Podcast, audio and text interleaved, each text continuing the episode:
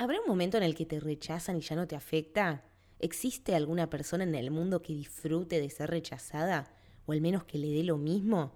A mí no me pasa eso. Soy libreana, quiero que me quiera todo el mundo.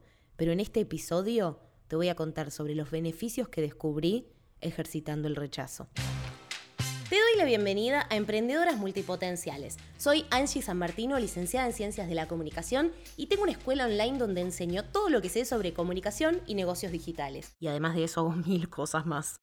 Si sos de esas personas como yo, curiosas, con muchos intereses, que viven con esa sed de aprender cosas nuevas todo el tiempo y sentís la necesidad de llevar esos aprendizajes a la vida laboral, estás en el lugar correcto. Después de animarme a dejar trabajos que me hacían sentir asfixiada, logré diseñar una vida profesional a mi medida a través del emprendimiento. Y en este podcast quiero ayudar a otras mujeres a lograr lo mismo. A lo largo de estos episodios espero ser tu guía, tu compañía y tu dosis de motivación semanal mientras trabajas en esos proyectos que te acercan a la vida que soñas. Si ya decidiste que no querés esperar a que las oportunidades caigan del cielo y estás comprometida a crear las tuyas propias, quédate que empezamos. Buenas, buenas, ¿cómo están? Yo acá retomando algunas rutinas de Angie Transmedia, como el podcast religiosamente semanal que venía un poquito interrumpido, porque como saben, recién terminó con el lanzamiento de tu primer curso online, que fue como un gran evento de mi negocio. Así que bueno, la energía y el foco estaba completamente ahí. Eh, lo pensé realmente como un gran evento y por suerte salió hermosísimamente genial. Más de 4.500 personas se registraron al entrenamiento gratuito recibí miles y miles de mensajes en las últimas semanas, emails, DMs, eh, stories que me etiquetaban, bueno, por todos lados me hicieron llegar eh, fotos, videos en donde estaban haciendo los ejercicios del entrenamiento y me contaban lo mucho que les estaba sirviendo. Así que por mi parte fue, fue muy lindo poder ver todo eso y sentir esa energía de, lo grupal, ¿no? De estar eh, trabajando una comunidad grande, todos en, lo mismo y orientados al mismo objetivo y aprendiendo y compartiendo también, porque en Telegram se dieron un montón de, conversaciones súper interesantes, se daban feedback entre, entre las distintas personas de la comunidad, así que para mí fue una experiencia hermosa que seguramente vamos a volver a repetir en algún momento, pero este no será ese momento porque ahora sí mi foco está 100% en las personas que arrancan el programa de mentoría, tu primer curso online, que abrí las puertas justo después de hacer el entrenamiento gratuito, como yo ya les había contado en este podcast, y se sumaron 30 mujeres valientes que se, que se animaron a seguir este proceso de monetizar sus conocimientos y sus experiencias, de ponerlos en valor, de ver qué negocio digital puede haber atrás de eso, para seguir ese proceso conmigo. Así que bueno, esta semana ya estamos empezando la aventura, tenemos el primer encuentro y ocho semanitas intensas por delante. Y les cuento todo esto porque tiene que ver con el tema de este episodio, que es sobre ejercitar el rechazo. Uno de los mayores aprendizajes que me llevé de este lanzamiento tiene que ver con entender que mm, el éxito y el rechazo no son dos resultados posibles, no son dos resultados opuestos. O te va bien o te va mal, o tenés éxito o te rechazan, sino que más bien son dos caras de exactamente la misma moneda. Y paso a explicarme. No hubiera existido este éxito en mi negocio si yo no me hubiera animado a exponerme al rechazo. Esas 30 personas que se sumaron para poder seguir trabajando conmigo no se podrían haber enterado si yo no me animaba a comunicar mi propuesta y que muchas, muchas, muchas personas me dijeran que no.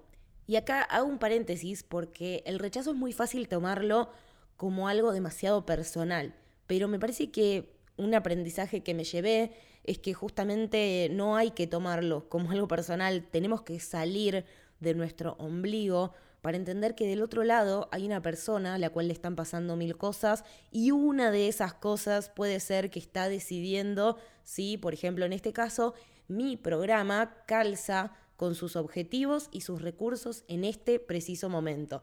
Esto es algo que yo charlé con Valentina Ferrario el año pasado, en una emprendedora amiga que amamos, que me decía esto, me decía, mira Angie, nuestro, nuestra formación, nuestro programa puede ser súper valiosa, puede tener un impacto enorme, pero no deja de ser algo cortito que pasa en una vida muy larga. Y por un lado eso me enoja porque digo, no, yo quiero que lo mío sea tan valioso que le cambie la vida a otras personas. Y por otro lado, me calma un montón porque le quita un montón de responsabilidad que no corresponde a mis formaciones. O sea, después cada persona elige qué cosas, qué circunstancias le, le, ayudaron ¿no? a mirar la vida desde otra perspectiva, a aprender, a crecer, etc. Pero no deja de ser mérito de esa persona. Lo que yo hice fue aportar un granito de arena en ese camino, compartir mis conocimientos, mi experiencia, etc.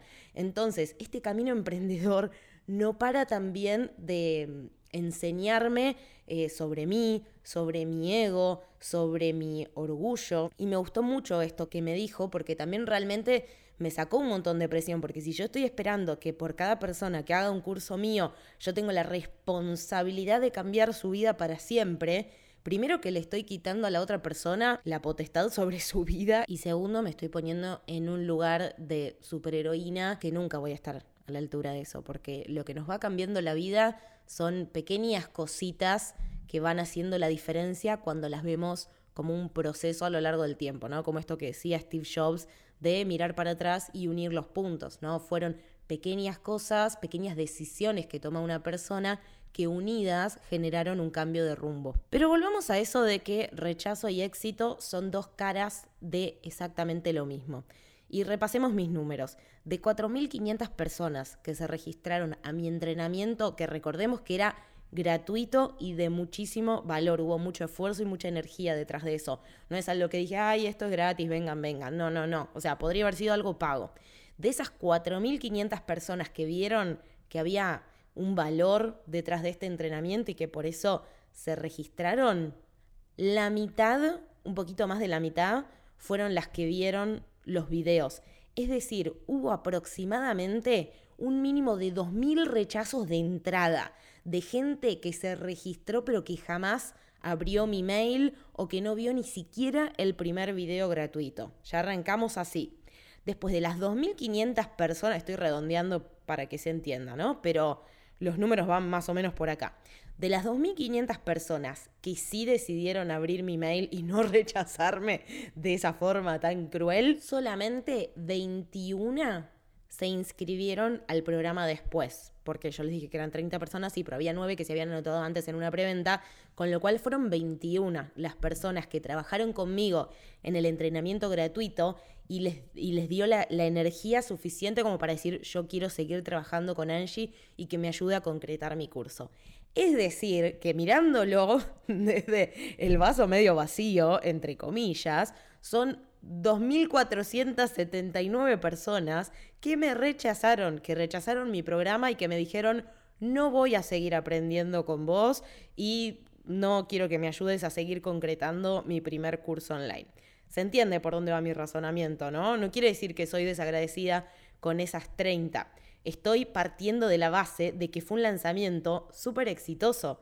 Pero no solo fue exitoso por la cantidad de gente que se anotó al programa, ¿eh? sino que fue exitoso porque logré el objetivo concreto, varios objetivos que yo me había propuesto. Uno de esos objetivos, que era una de mis medidas de éxito, tenía que ver con justamente poder ofrecer algo gratuito que sea de mucha calidad y que sea muy útil para todas las personas que se anoten, porque yo sabía que había muchas personas que no iban a poder ser parte del programa grupal por temas de tiempos, por temas de foco, por temas de dinero, pero quería poder hacer este entrenamiento gratuito para que se lleven algo valioso, para que lo aprovechen, para que tengan una, una, una punta ¿no? Y un disparador para, para, poder seguir y concretar después por su cuenta estos cursos online que, que, yo sé que llevan adentro.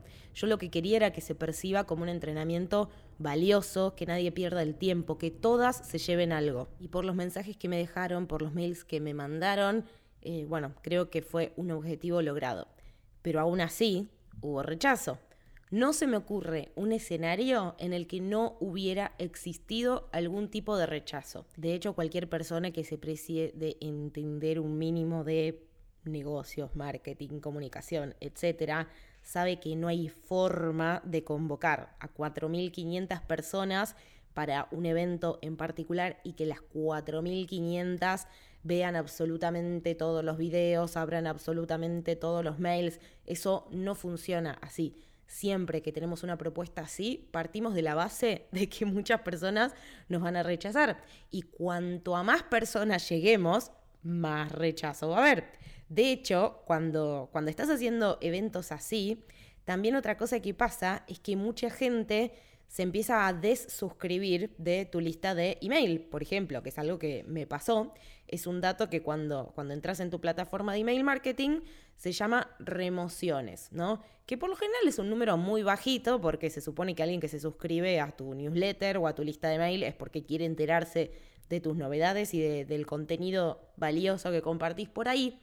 Pero cuando suceden este tipo de eventos en donde estamos comunicando mucho y mandando muchos mails, quizá hay gente que ya se había anotado hace mucho tiempo y ahora ya está en otra etapa, en otro momento, o ya no les interesás, o se anotó por error, o lo que sea, que es como que ahí es como que se acuerdan que están inscriptos o dicen, ah, pero esto no me interesaba y se desuscribe más gente que lo normal. Mientras que la proporción se mantenga, es decir, no sé, a más cantidad de gente que llegaste, más cantidad de gente que se desuscribe, pero si sigue siendo un número menor, no pasa nada, está dentro de los parámetros súper normales.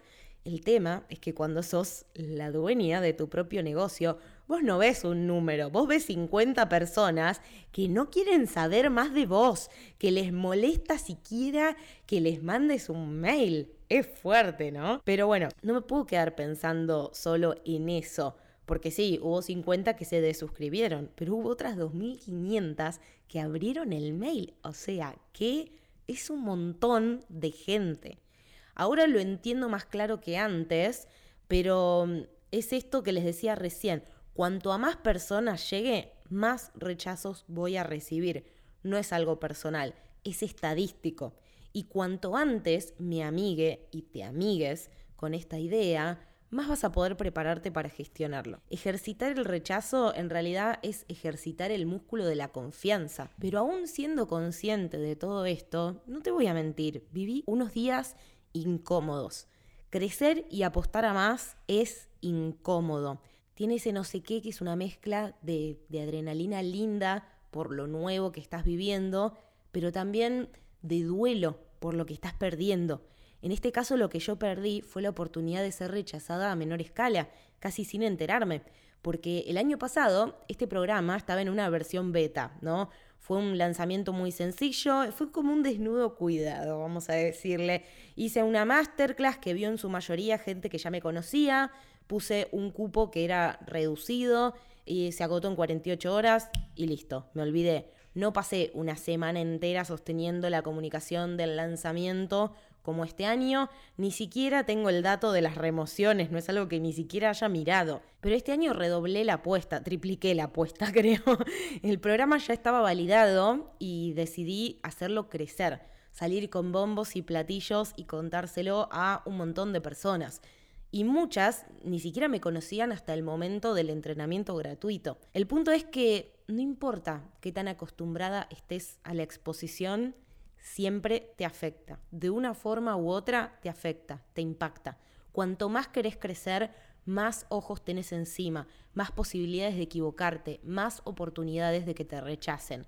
Es la diferencia entre resbalarte en una calle vacía o una avenida donde te ve todo el mundo tropezar. Pero si mirás en tu vida, seguramente encontrás, como yo, que te venís preparando para esto toda la vida. Seguramente fueron más las veces que te rechazaron que las veces que te dijeron que sí. De nuevo, es estadístico. Cuanto más me animo, más me rechazan, pero también más oportunidades me creo.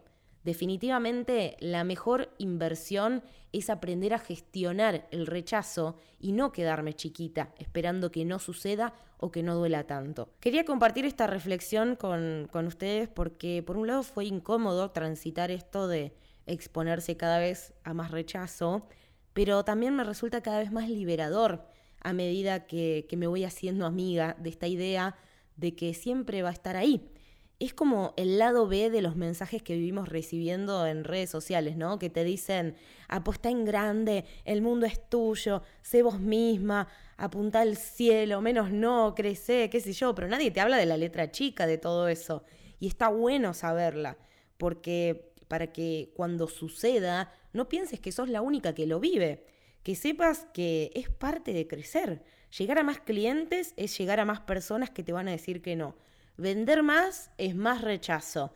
Posicionarte en un precio es tomar distancia de otras propuestas y compararte con otras. Hace unos episodios atrás hablé de aprender a decir que no, de, lo mucho que me costaba dejar, dejar de decirle que sí absolutamente todo. Y ahora no me parece tan difícil eso comparado con aprender a recibir un no, ¿verdad?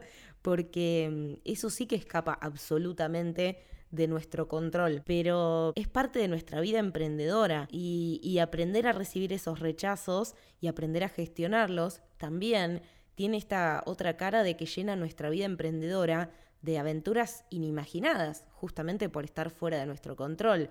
Yo quiero eso, yo quiero la aventura, quiero las oportunidades, quiero el crecimiento exponencial. Así que acá estoy en el gimnasio del rechazo, ejercitando el músculo de la confianza, sabiendo que el rechazo va a estar siempre y que mi responsabilidad no es evitarlo, sino aprender a gestionarlo para que no me frene. Me encantaría que me cuenten qué piensan de este tema, qué opinan, si hay algo que no se estén animando a hacer por miedo al rechazo, porque de verdad creo que es una conversación que entre emprendedoras, sobre todo emprendedoras multipotenciales, se tiene que dar. Tenemos que hablar más de estos temas porque realmente tienen impacto. Eh, y se los estoy diciendo desde un lanzamiento exitoso, ¿no? ¿Qué, ¿Qué queda para cuando algo no sale como queríamos? ¿Qué queda para cuando algo va realmente mal y el rechazo y la sensación de abatimiento es total y completa. Me parece que es algo que, tenemos que seguir charlando, así que bueno, de mi parte está el compromiso para seguir abordándolo en este podcast, pero me encantaría que me respondan por mail, por stories, por donde sea, y que me cuenten qué piensan de esto y si, si les ha frenado en algún punto. Y para ya ir cerrando, les quiero contar que mm, yo siempre busco charlas TED y esas cosas porque me encanta, me encanta verlas, soy muy, muy consumidora y es como que a veces necesito una dosis de motivación y me pongo a ver una charla TED. Así que les quiero compartir una que encontré, que casualmente la encontré después de haber guionado este episodio con lo cual me pone muy feliz porque digo, wow, hice un aprendizaje que, que, lo hice por mi cuenta, pero otros ya lo habían aprendido. Así que eso lo siento como que está más validado y por otro lado digo, si hubiera encontrado esta charla TED hace 10 años me hubiera ahorrado un montón de cosas. Pero bueno, por ahí no era el momento de que yo lo aprenda, ¿no? Es como que yo siento que yo tengo que aprender a través de la, de la experiencia, de mi experiencia, ¿viste? Que no importa que tantas veces te lo cuenten, como que hay veces que lo tenemos que pasar nosotros por el cuerpo. Pero este video me pareció muy divertido, está, está muy bien contada la historia. Es de Xia Yang, no sé bien cómo se pronuncia, pero es una charla TED que se llama Lo que aprendí de 100 días de rechazo. Mírenla y después me cuentan, después les voy a compartir algún pedacito en, en mi blog o en redes porque me pareció muy divertido, además él es muy gracioso y justamente cuenta un montón de, de cosas que le empiezan a pasar cuando deja de permitir que el miedo al rechazo lo paralice. Hay un montón de, sueños y un montón de objetivos que él tenía y que se estaban frenando porque le tenía terror al rechazo. Entonces él se propone a sí mismo decir, bueno, ya que esto me da mucho miedo, lo voy a enfrentar, ¿no? Para empezar a, justamente esto, a hacerlo como algo más natural, ¿no? Entonces se propone como una lista de cosas para hacer y para que lo rechacen. Y en el medio que empieza a hacer estas cosas, le empiezan a, pasar un montón de cosas que le hacen aprender muchísimo sobre el rechazo y sobre cómo generarse sus propias oportunidades, que tiene mucho con, con, bueno, uno de los objetivos principales de este podcast, ¿no? Que es que somos emprendedoras porque queremos generarnos más oportunidades y mejores oportunidades. Así que les recomiendo muchísimo esa charla TED, se las voy a dejar en las notas del programa, en el blog, etcétera y bueno, después lo charlamos por otro lado. Por mi parte, me despido. Mi nombre es Angie San Martino. Ya sabés que te espero en arroba Angie San Martino y en arroba Angie Transmedia en, en Instagram. Y la seguimos por ahí. Y nos escuchamos en el próximo episodio de Emprendedoras Multipotenciales.